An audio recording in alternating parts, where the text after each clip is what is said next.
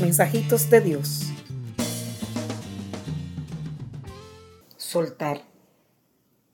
Soltar todo y dejarme amar por ti es la liberación esperada, es la vida prometida.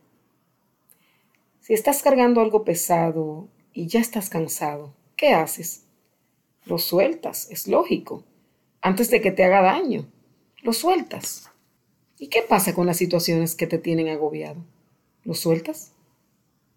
Qué difícil es soltar. ¿Qué necesidad de control tenemos? Justo acabo de leer un mensaje de Henry Nowen en sus meditaciones diarias, que te las recomiendo. Puedes recibirlas gratis por email todos los días. Y dice, en contra de mis mejores intenciones, me encuentro esforzándome continuamente por adquirir poder. Cuando doy un consejo o ofrezco ayuda, quiero saber si se está siguiendo lo que di. El amor da frutos de libertad. Es la vida prometida por Dios, como dice el mensaje. Cuando sueltas, ya no esperas nada a cambio. Estás amando incondicionalmente. Estás viviendo verdaderamente. Estás inmerso en Dios que es amor. Este es el reto de esta semana. Obsérvate y date cuenta en qué estás cargando. Eso pesado que ya te está haciendo daño y no se lo sueltas a Dios.